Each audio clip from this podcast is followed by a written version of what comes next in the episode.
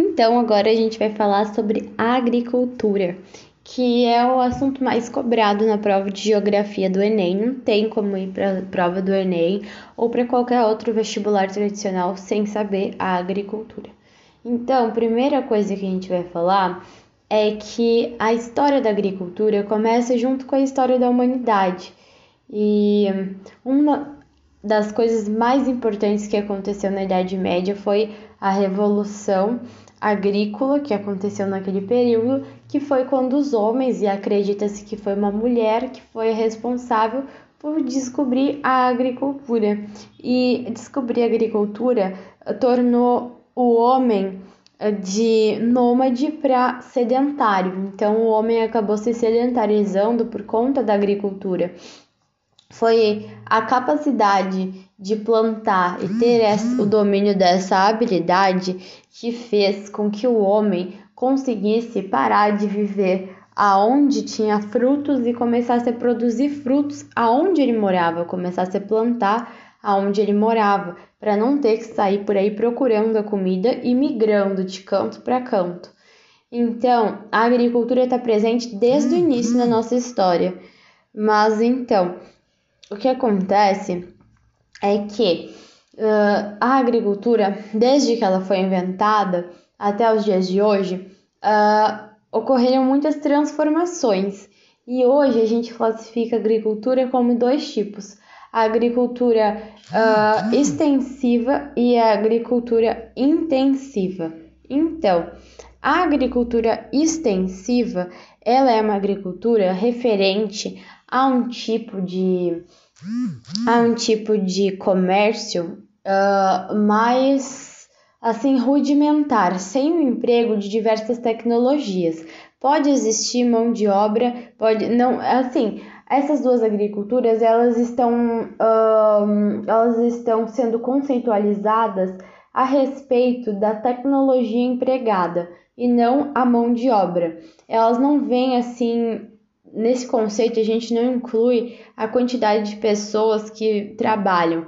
Pode ter muitas ou poucas pessoas trabalhando, mas o que vai caracterizar uma agricultura como extensiva vai ser ela ser rudimentar, sem o emprego de biotecnologia nela. E ela vai ter, pode ter muita ou pouca mão de obra, mas essa mão de obra ela vai ser sempre desqualificada. Ela não vai ser uma mão de obra de uma pessoa que estudou biotecnologia e sabe empregar o uso de vários tipos de conhecimentos e de tecnologias no campo, nunca vai ser. Agora, a agricultura intensiva, sim, ela vai ser uma agricultura de mão de obra qualificada e uma agricultura principalmente que usa a tecnologia. Então a gente tem que fazer bem essa diferenciação, porque daí a gente tem vários outros tipos, né? Dentro da agricultura existem várias formas de se fazer agricultura. E essas formas elas geralmente são classificadas dentro desse tipo maior que são sistemas dos... então as formas elas são classificadas dentro dos sistemas. Pode ser um sistema intensivo ou extensivo conforme eu expliquei e as formas são diversas. A gente começa pela agricultura familiar. A agricultura familiar ela é uma agricultura que é responsável pela maioria uh, pela maior parte na verdade da, do tipo de agricultura que os brasileiros fazem. 77% da nossa agricultura brasileira é vinda da agricultura familiar. A agricultura familiar são, é constituída pelo grupo familiar que trabalha no campo e tira sua renda do campo. Isso é agricultura familiar. Outro tipo de agricultura é a agricultura de subsistência. Essa agricultura de subsistência as pessoas costumam confundir com a agricultura familiar. Na familiar, o comércio das pessoas, uh, o dinheiro que essa família recebe para viver, vem totalmente da agricultura. Na subsistência, pode sim existir um tipo de comercialização, porém não é a finalidade. Então, na subsistência, as pessoas daquela família, elas plantam para elas comerem. Então, no caso, a renda delas não vem da agricultura. Elas mantêm, geralmente são pessoas muito pobres, elas uh, não vão ao mercado. Elas podem até ir ao mercado, mas assim, a base da alimentação dessas pessoas é o que elas plantam.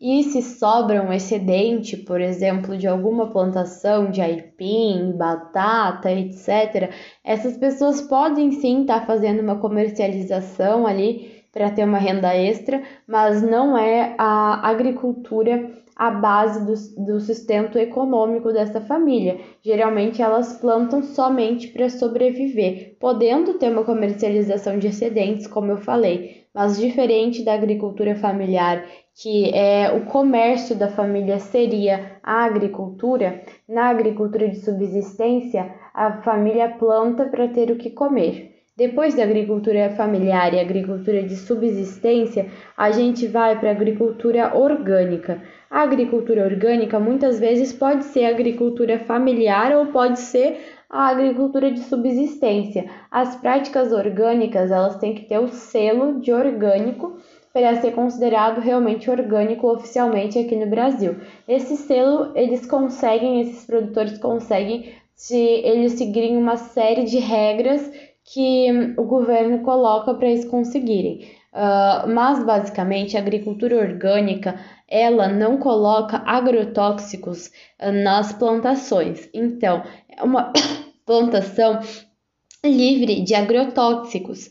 É uma plantação mais saudável, digamos assim. Só que por ela ser livre de agrotóxicos, livre de pesticidas e de alguns tipos de fertilizantes, essa agricultura é muito difícil de ser realizada em grande escala, porque é muito difícil de conter pragas e de conseguir ter um lucro em grande escala com a agricultura orgânica. Justamente por essa maior dificuldade de conseguir um selo de orgânico oficial e também de conseguir cultivar os orgânicos, é que os produtores rurais acabam por uh, vender os produtos orgânicos mais caros. Então, eles não estão tão relacionados assim, por exemplo, a medidas de combate à fome. A agricultura orgânica é para quem pode pagar por ela ou aquelas famílias que plantam para subsistência e preferem ou nem têm dinheiro mesmo para comprar agrotóxicos para colocar ali na sua horta, na sua plantação.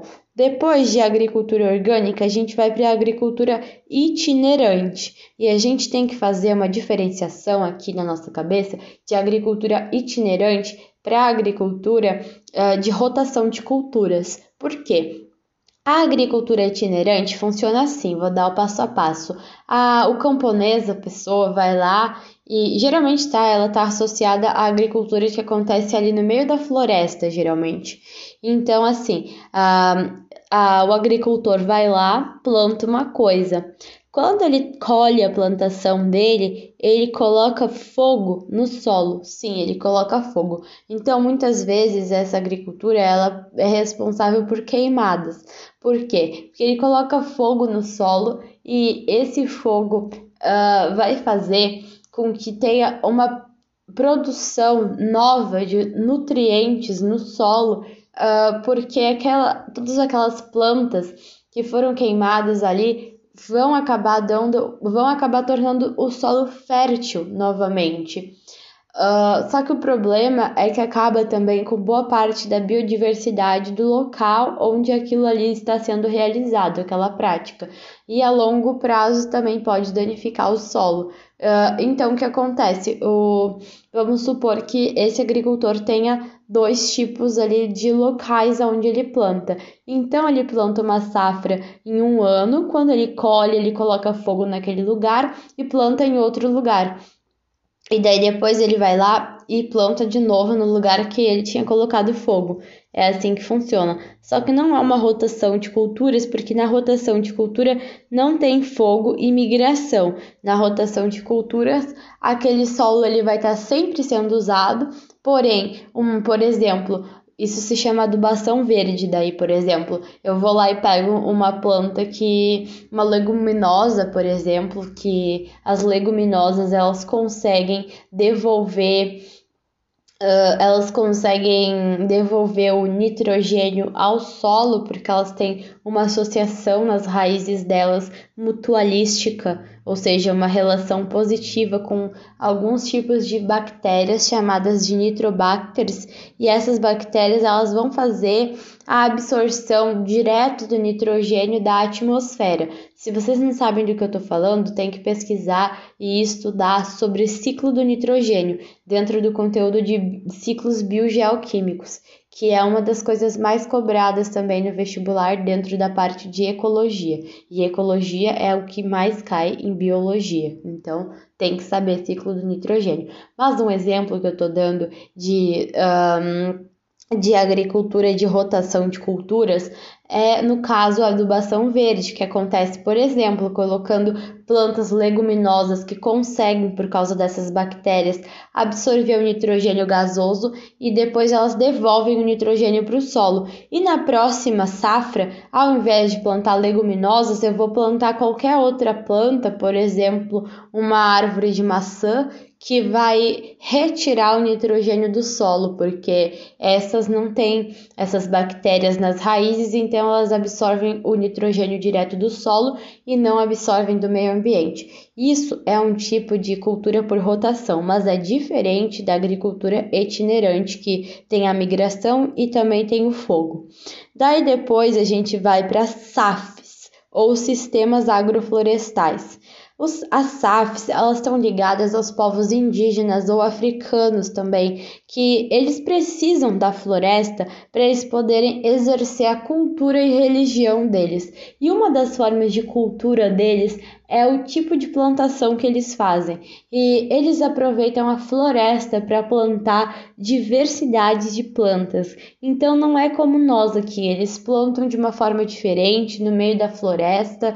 Eles sabem aproveitar o solo, eles sabem olhar para o clima e dizer qual o clima é de cada fruta. Eles plantam uh, frutas nativas, uh, plantas nativas. Essas SAFs, então, esses sistemas agroflorestais, eles estão ligados aos índios e, e ao resgate do natural.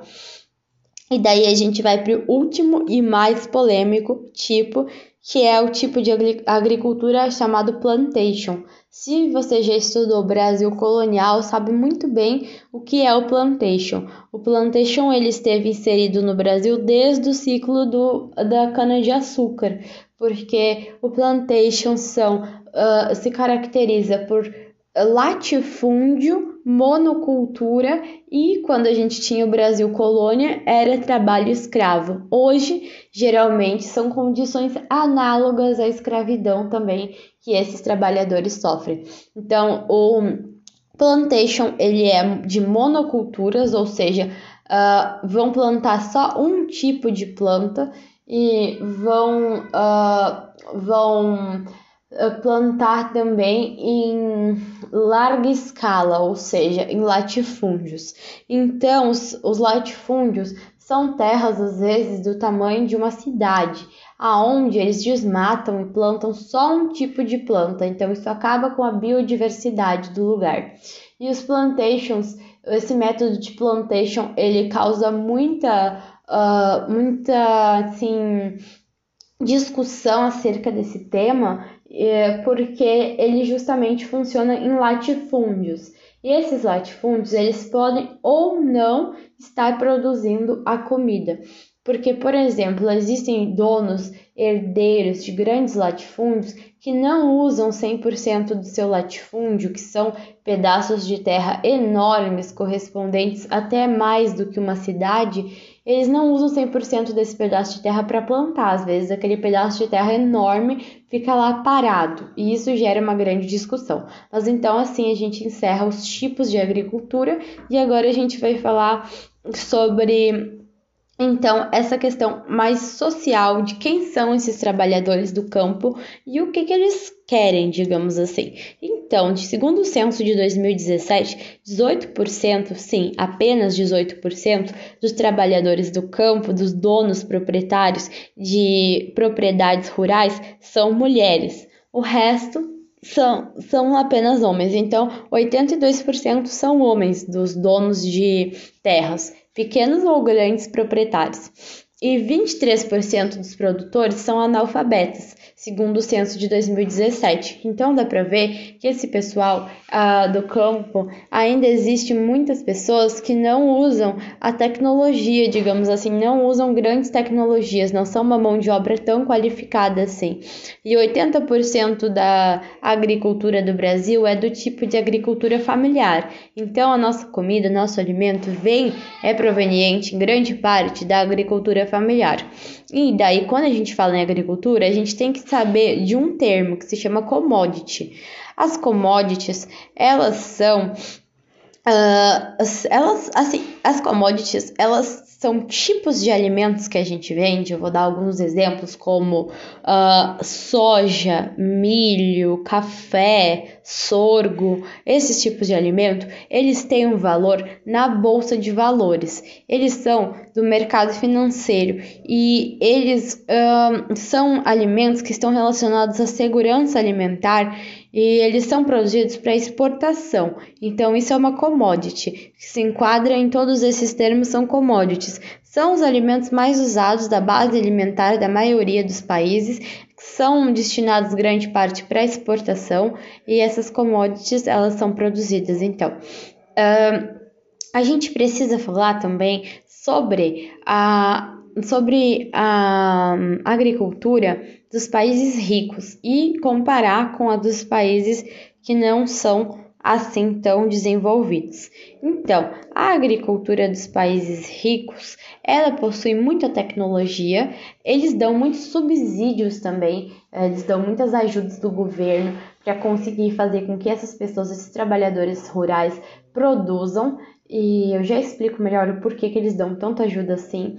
E com essas ajudas, eles conseguem fazer com que o preço do alimento seja menor ou inferior do que o preço do alimento que uh, chega lá no país deles, né? Que é exportado para lá. Porque eles dão esse incentivo para haver agricultura, já que, como são países mais desenvolvidos, o setor industrial é muito desenvolvido, diferente dos países uh, pouco desenvolvidos, né? que tem o setor agrícola mais desenvolvido que o setor industrial. Então, lá para eles falta mão de obra para a agricultura. Aqui nós temos muita mão de obra para a agricultura, porém, e muito território também, e porém a gente não tem tanto setor industrial desenvolvido. Então, esses países eles começaram a desenvolver todo tipo de tecnologia para fazer com que esse, essa mão de obra que estava faltando, essa escassez de mão de obra, fosse resolvida. Então, por exemplo, nos Estados Unidos, o que eles fizeram foi que uh, eles produziram uh, os belts, os cinturões. Quando a gente ouve de belts ou cinturões, a gente está falando sobre a agricultura dos Estados Unidos. Esses belts, eles são cinturões realmente que ficam ao redor das cidades de plantação. E é um tipo de agricultura lá deles. Mas o que importa saber é que os Estados Unidos mecanizou a produção deles então, eles inventaram tratores, eles inventaram máquinas agrícolas, eles inventaram todo tipo de biotecnologia para suprir a escassez de mão de obra deles. Na Europa também, eles têm pequenos espaços comerciais e o que eles fizeram foi uma política econômica protecionista, conhecida como PAC, que é lá da União Europeia e serve justamente para proteger a economia deles porque eles têm pouco espaço e a agricultura deles é pouco desenvolvida. Então eles precisam ter esse protecionismo quanto ao que entra no país dele de exportação de agricultura para que a agricultura deles próprios consiga se desenvolver. O Japão também é um país muito tecnológico e a produção deles é assim, hoje em dia, como eles têm pouco espaço, eles estão até produzindo carne. Por quê? Porque uh, ter um ter lá bois para conseguir comer a carne deles demanda muito espaço, coisa que eles não têm. Então, estão hoje em dia até o nível de agricultura deles já está tão assim avançado do agronegócio que eles estão produzindo até carne em laboratório. Outra coisa interessante de saber é a diferença de agronegócio para agroindústria. Gente, assim, é, A agroindústria, ela trata desde o setor primário de produção da matéria-prima até transformar essa matéria-prima, por exemplo, o algodão, em roupa. Já a, o, isso é agroindústria. Já o agronegócio trata tanto desses setores, mas também como exportação, importação e negociação mesmo desses insumos que são produzidos no Brasil. Uh, então, dito isso, a gente precisa entender que uh, como que ocorrem todos esses conflitos comerciais entre os países desenvolvidos e os pouco desenvolvidos uh, de acordo com a agricultura. Então, assim, aconteceu que esses países desenvolvidos, eles começaram a vender a agricultura deles, a, a, desculpa, a agricultura não, eles começaram a vender a tecnologia agrícola deles para nós. Só que a tecnologia agrícola deles foi desenvolvida justamente porque eles não tinham mão de obra, então eles precisavam suprir essa falta de pessoas para trabalhar com máquinas. Só que nós temos muita mão de obra. O nosso problema não é a mão de obra, e sim a indústria. Então, o que aconteceu foi que quando as máquinas chegaram chegaram e começaram a ser vendidas para o país, os nossos. Um, os nossos trabalhadores, os nossos trabalhadores rurais começaram a ficar desempregados. Aqueles que não eram donos de fazendas, que trabalhavam para um dono de fazenda, um agricultor que era contratado, começou a ficar desempregado porque foi substituído por uma máquina. Já uh, aqueles que são donos das fazendas, eles mesmos também foram prejudicados porque eles viram que quem, os donos mais ricos tinham dinheiro para comprar é, essa tecnologia toda, essa biotecnologia de grãos, de sementes transgênicas, esses pesticidas, mas também principalmente essas máquinas agrícolas. Então, eles viram que quem tinha dinheiro comprava e produzia mais. Então, também os agricultores começaram a pegar empréstimos para poder comprar essas coisas e se endividar cada vez mais. A situação piorou ainda para quem era trabalhador rural, porque essas pessoas elas precisaram procurar outro lugar para viver e outro trabalho. E são pessoas que muitas vezes, que nem eu disse, 23% dos nossos produtores são analfabetos, segundo o censo de 2017. São pessoas que eles vivem disso, vivem do campo. E eles acabaram tendo os empregos uh, substituídos por máquinas. Então, o que aconteceu foi que a, a tecnologia que chegou aqui gerou essa problemática. E a gente já fala melhor disso porque agora a gente vai falar um pouquinho então sobre essas medidas protecionistas que esses países como Europa, uh, desculpa, como os Estados Unidos, como o Japão ou alguns países da Europa, uh, por exemplo a França, tomam. Então, gente, tem o dumpling, que é comercializar a preço de banana, digamos assim. Como assim? Gente, assim, eu disse para vocês que então esses países desenvolvidos nos causaram um problemão ao começar a nos vender essa tecnologia deles. Porém, a gente também tem que entender que eles desenvolveram essas tecnologias porque eles não têm mão de obra e nem espaço para produzir como nós aqui no Brasil temos. E o que acontece é que esses países, eles têm que tomar algumas medidas protecionistas para a agricultura deles não ser prejudicada com a nossa agricultura, né? Que nós temos mais espaço e mão de obra para produzir apesar de termos sido prejudicados pelas máquinas e tudo mais não prejudicados, né? Teve vários benefícios, mas assim, teve também esse prejuízo para os trabalhadores.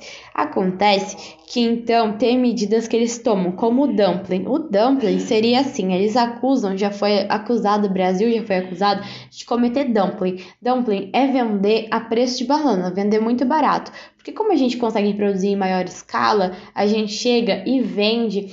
Um, a gente chega e comercializa os nossos produtos no país deles a um preço muito barato. Então, óbvio que tu chega no mercado tem uma banana produzida sei lá onde por sei lá cinco reais e a banana brasileira tá a 2,50, tu vai comprar a banana brasileira, né? Então, assim, isso é o dumpling. E cada país tem, assim, as suas medidas, mas esse é, essa é uma. Outra são subsídios, ou seja, o país ele dá vários subsídios, vários auxílios aos agricultores para estimular que haja mais agricultura no país deles. Ah, tem as barreiras fitossanitárias também, um, que a OMC e a Organização Mundial do Comércio elas uh, vão regular essas coisas. Mas, por exemplo, quando teve o surto da vaca louca aqui no Brasil, a gente teve que parar por um ano de, de exportar os nossos bois e as nossas vacas para fora do país. Porque simplesmente eles tomam essas medidas eles tomam, eles não podem fechar a comercialização com os outros países, gente. Nem a Coreia do Norte fecha a comercialização. Uh, só que assim, o que eles puderem evitar para eles conseguirem vender lá no mercado interno deles, eles evitam.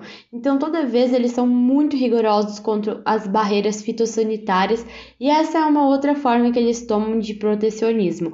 Também, né, da saúde deles e tudo mais, mas principalmente para eles conseguirem fomentar o mercado interno deles. E então agora a gente vai voltar ao que a gente estava falando sobre um, o que, que gerou esses conflitos comerciais. Então, acontece que a questão agrária aqui no Brasil, a questão fundiária, né, já é muito antiga. Esses trabalhadores, eles ficaram desempregados.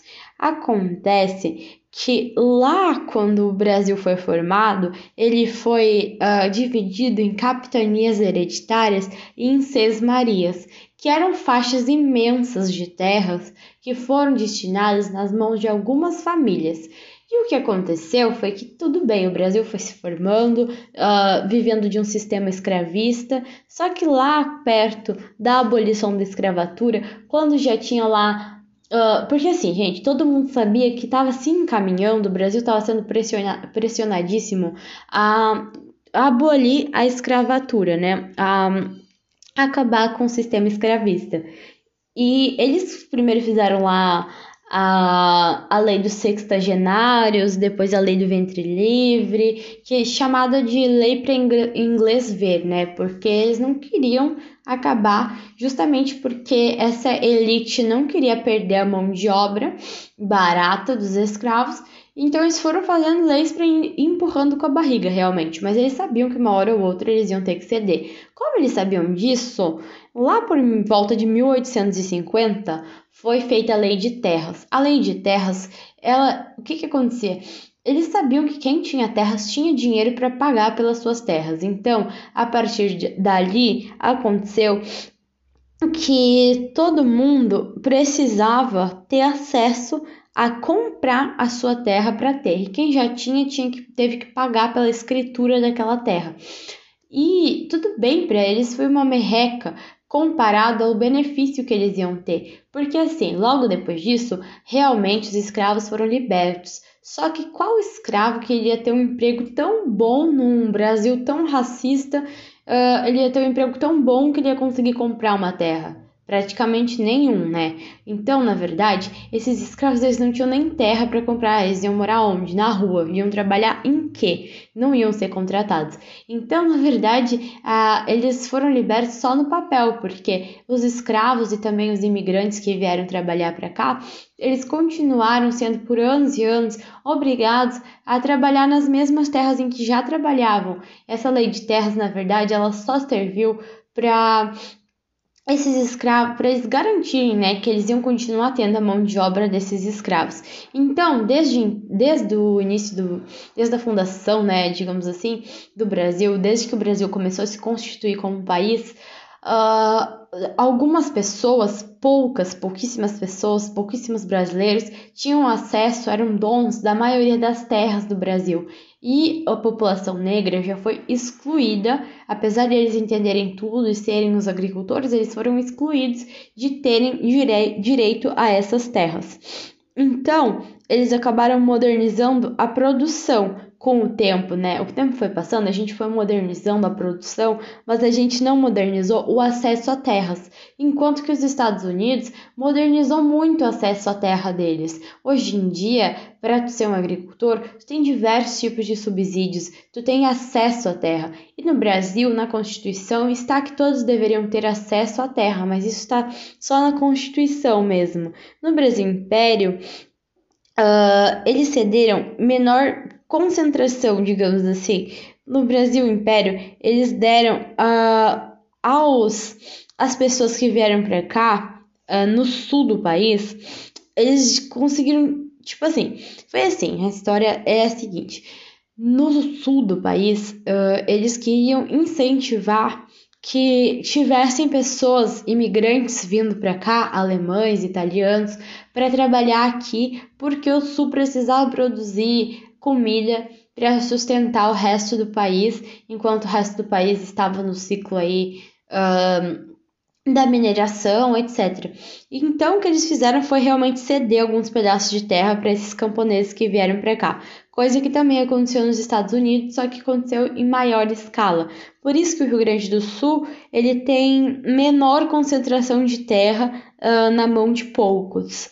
Uh, só que assim, uh, daí depois disso, Uh, depois de um tempo, o que aconteceu foi que começaram a surgir ligas camponesas reivindicando terras. Só que daí o que, que aconteceu?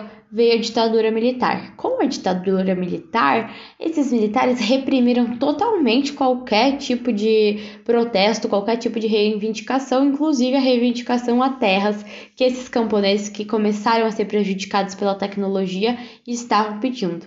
E só que o próprio regime militar viu que essa questão da reivindicação de terras ia ser uma coisa que não adiantava eles empurrarem para debaixo do tapete, que ia continuar surgindo uh, hora ou outra.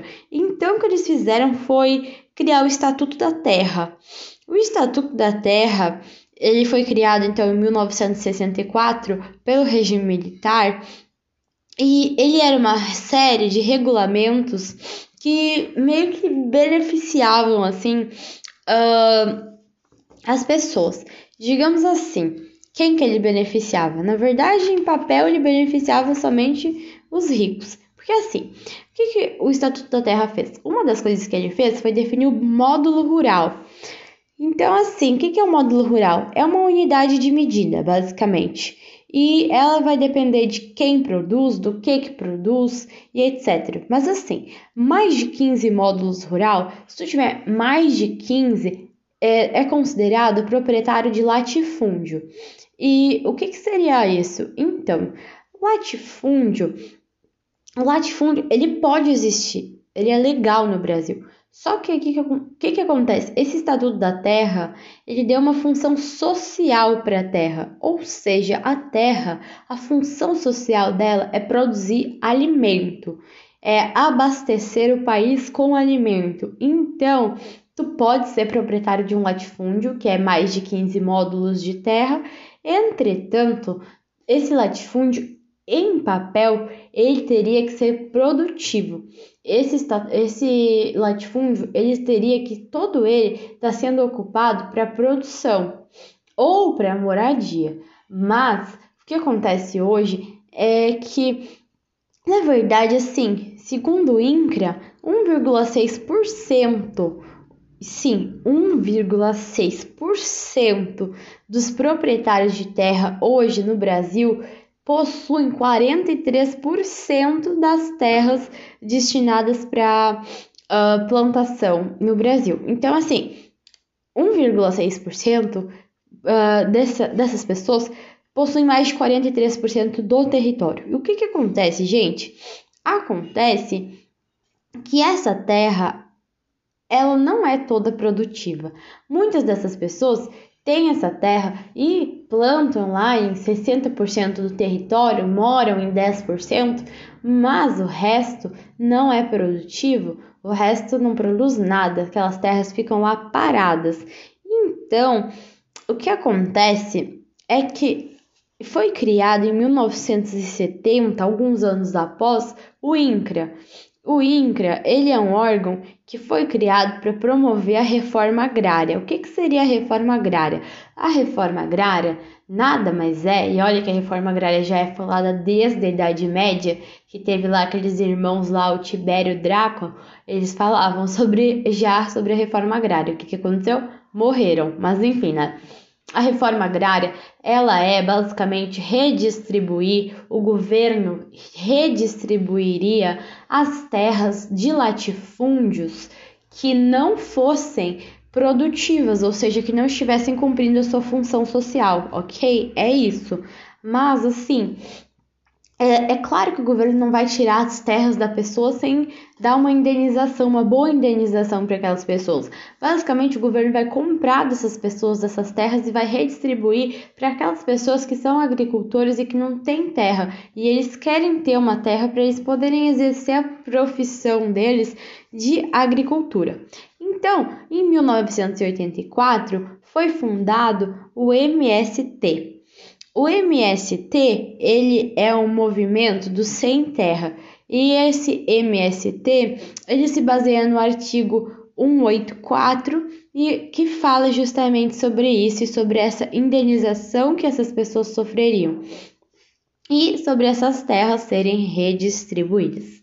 Então, uh, basicamente, o que aconteceu foi um movimento nos últimos anos de êxodo rural, ou seja, várias pessoas que eram agricultores e que tiveram seus trabalhos roubados pelas máquinas, né, substituídos por máquinas, e ou que eram proprietários rurais, mas que eles pararam de produzir porque eles não conseguiram, uh, digamos assim, uh, bancar essa biotecnologia toda. Uh, essas pessoas elas começaram a ter que procurar trabalho na cidade então aconteceu um êxodo rural, ou seja, nada mais é do que uma migração do campo para a cidade. E quando a gente fala em biotecnologia, a gente está falando sobre os transgênicos, que, é que tem a técnica do DNA recombinante. Se você não sabe como funciona, assista nos módulos de biotecnologia, porque biotecnologia também cai bastante no Enem. Biotecnologia é 5% não, desculpa, é 5,3% da prova e isso não é um número pequeno, é uma boa fatia da sua prova e sempre cai a questão dos transgênicos. É, a biotecnologia também são agrotóxicos, são os, os pesticidas, mas também pode ser vários outros tipos de coisas. Então, basicamente, o que acontece também é que hoje no Brasil poucas pessoas têm o know-how o que, que seria o know-how? Know-how do inglês significa saber como, mas como assim? Eles, poucas pessoas sabem como produzir uma semente transgênica, como produzir um organismo transgênico, Uh, poucas pessoas sabem fazer biotecnologia. Então, essas pessoas que sabem, elas estão patenteando, patenteando sementes, patenteando diversas coisas. E para as pessoas conseguirem comprar essas sementes, para essas pessoas conseguirem produzir em cima dessas sementes, por exemplo, elas têm que pagar uma taxa para essas outras pessoas. E isso está tornando a agricultura cara e está tornando essas pessoas meio que dependentes financeiramente de pedir uh, de pedir essa taxa, né? De hoje em dia essas pessoas estão tendo essa dependência uh, para produzir em cima dessas biotecnologias e isso está gerando uma grande competição entre pequenos e grandes produtores e isso também está fomentando o êxodo rural. E então o que acontece é que, dito tudo isso, que a gente já teve uma boa análise de quem são esses produtores, o que, que acontece com esses produtores, a gente vai falar então sobre. E se você vai fazer Enem, você tem que saber, mas se você vai fazer vestibular tradicional, principalmente, tem que dar uma pesquisada melhor sobre o seu estado, sobre o caso do seu estado. A gente vai saber um pouquinho sobre os alimentos, os principais alimentos, então, que a nossa agricultura produz, e também, principalmente, falar um pouquinho sobre cada estado. Então, no Brasil, a soja ela tem, ela tem destaque mundial. A produção de soja, o Brasil é o maior produtor e exportador de soja do mundo. E a soja ela fica concentrada ali nos estados de, do Mato Grosso, do Pará, é, fica concentrado no, e no estado do Rio Grande do Sul também. O milho ele é mais produzido na região do centro-oeste e o Brasil é o terceiro maior produtor de milho, mas o milho também é produzido no sul, no sudeste, no Pará, Minas Gerais, Goiás e Mato Grosso do Sul. A gente também tem o sorgo, que o Brasil é o maior produtor, o café, e quando fala café tem que cuidar para não confundir como era no ciclo do café, não é mais assim hoje em dia. Uh, o café ele é, uma, é uma plantação permanente, então tu planta o café e tu tá sempre colhendo café. E ele é produzido na Bahia, São Paulo, Espírito Santo, Minas Gerais, Pará e Rondônia. Uh, quando a gente fala de cana-de-açúcar, ela é uma plantação semi-permanente. Então, de tempos em tempos, você tem que renovar essa produção. E a cana-de-açúcar, ela é muito utilizada para fazer o etanol, né? E o açúcar também. E o que acontece é que essa cana-de-açúcar, a produção é muito parecida de como era no ciclo do açúcar ainda. Nada mudou, sabe? E ainda existem muitas pessoas trabalhando em condições análogas à escravidão. E essa, esse etanol, o Brasil já foi o maior produtor de etanol. Agora é os Estados Unidos, mas o Brasil já foi o maior produtor laranja produzida mais em São Paulo e Minas Gerais, e os Estados, os Estados Unidos é o segundo colocado, maior colocado em produção de laranja. Trigo, a gente importa muito trigo. O trigo ele precisa ser produzido numa região fria, por isso ele é produzido no sul do estado. O arroz, ele salva vidas, porque o arroz, ele é considerado um dos melhores alimentos no combate à fome, porque ele é muito nutritivo e ele é muito fácil e muito barato de ser produzido. Ele é muito versátil. O algodão é destinado geralmente à indústria têxtil, e o Mato Grosso e a Bahia são os maiores produtores. O feijão é do Pará e Minas Gerais. O cacau precisa de um clima tropical. Ele é produzido no Pará, na Bahia e em Roraima. Uh, a gente também, quando fala de Brasil, a gente lembra da mandioca. A mandioca, no sul do país aqui, é chamada de aipim, mas eu também já escutei macaxeira. Tem alguns outros nomes, mas assim, todo mundo conhece por mandioca. A mandioca, ela está muito ligada com a agricultura de subsistência, que foi aquele tipo que eu falei de agricultura voltada justamente para a alimentação daquela família e não para comercialização. E ela é muito produzida na Bahia, no Pará e também uh, ela é muito produzida do Paraná.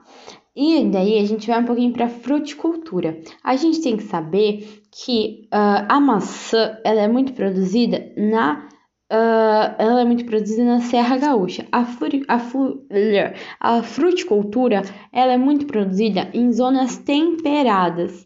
Então, a uva, a gente tem que saber também, que eu inclusive fiz uma questão esses dias que pediu isso, que o nordeste do país está se destacando demais pela produção com biotecnologia de uva para vinho. Então, isso é bem interessante.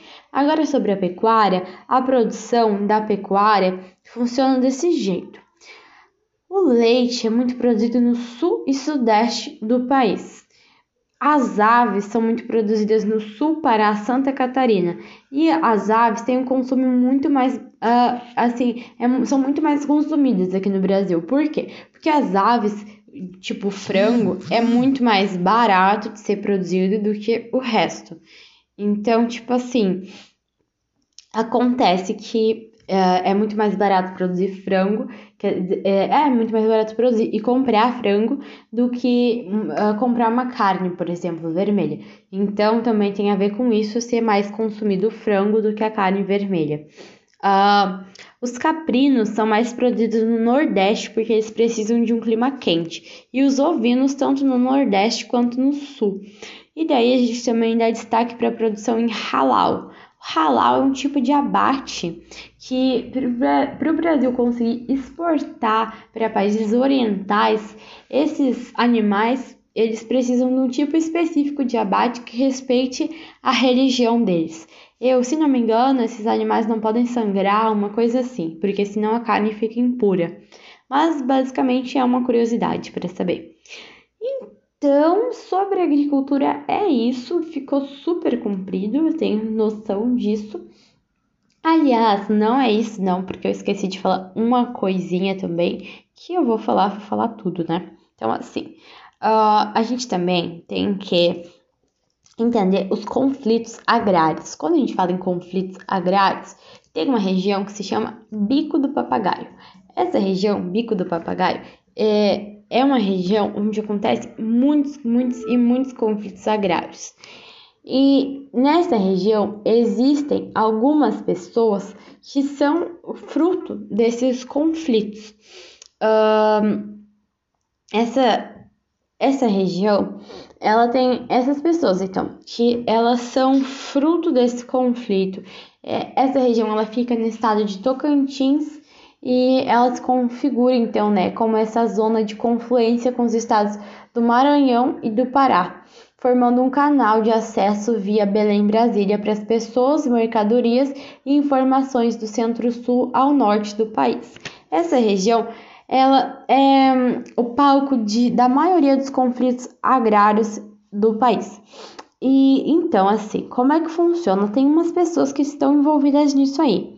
São os poceiros, que nada mais são do que os donos de terra, os grileiros, que são as pessoas que falsificam documentos de posse de terra. E o que, que acontece? Na verdade, teve lá um estado, acho que foi no Pará, que eles foram ver lá uh, como é que funcionava isso, quantas quantas pessoas, né, tinham lá posse de terras e quando eles foram ver o que cada um declarava que era a sua posse de terra, eles foram ver que daria três vezes o tamanho do estado. Então, obviamente, as pessoas estavam fraudando esses documentos.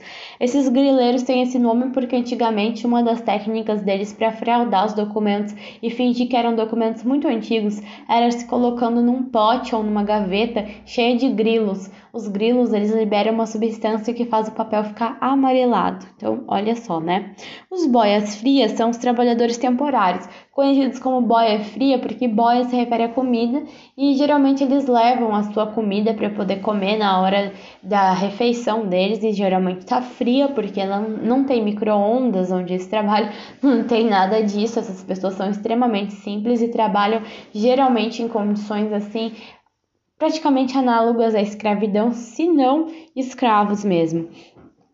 E então existem também as populações tradicionais, que no caso são os índios, são os africanos, são pessoas que precisam daquele território ali, eh, daquela reserva natural para eles conseguirem viver e expressar a cultura deles.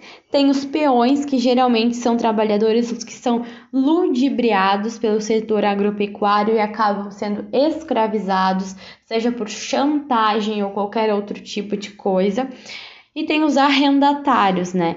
Que são aquelas pessoas que elas não são donas da terra, mas elas têm um contrato de aluguel com o dono da terra e elas dão uma porcentagem da produção ou em dinheiro para poder produzir ali naquela terra. O que acontece é que frequentemente esses boias frias, os peões, os poceiros, os grileiros estão em constante confusão. Por quê? Porque os poceiros querem se apossar e os grileiros também, de muita terra. Os indígenas querem preservar as suas terras e o movimento dos trabalhadores sem terra, ou mesmo os boia-frias, às vezes, querem terras para eles poderem produzir. Então, está sempre dando conflito. Sempre tem um conflito de terras nessa região. E então, esses boia fria, essas pessoas, elas têm condições muito ruins de vida porque o que acontece é que essas pessoas elas tiveram elas perderam os empregos delas, né? Elas perderam totalmente os empregos por causa dessa mecanização do setor uh, agroindustrial.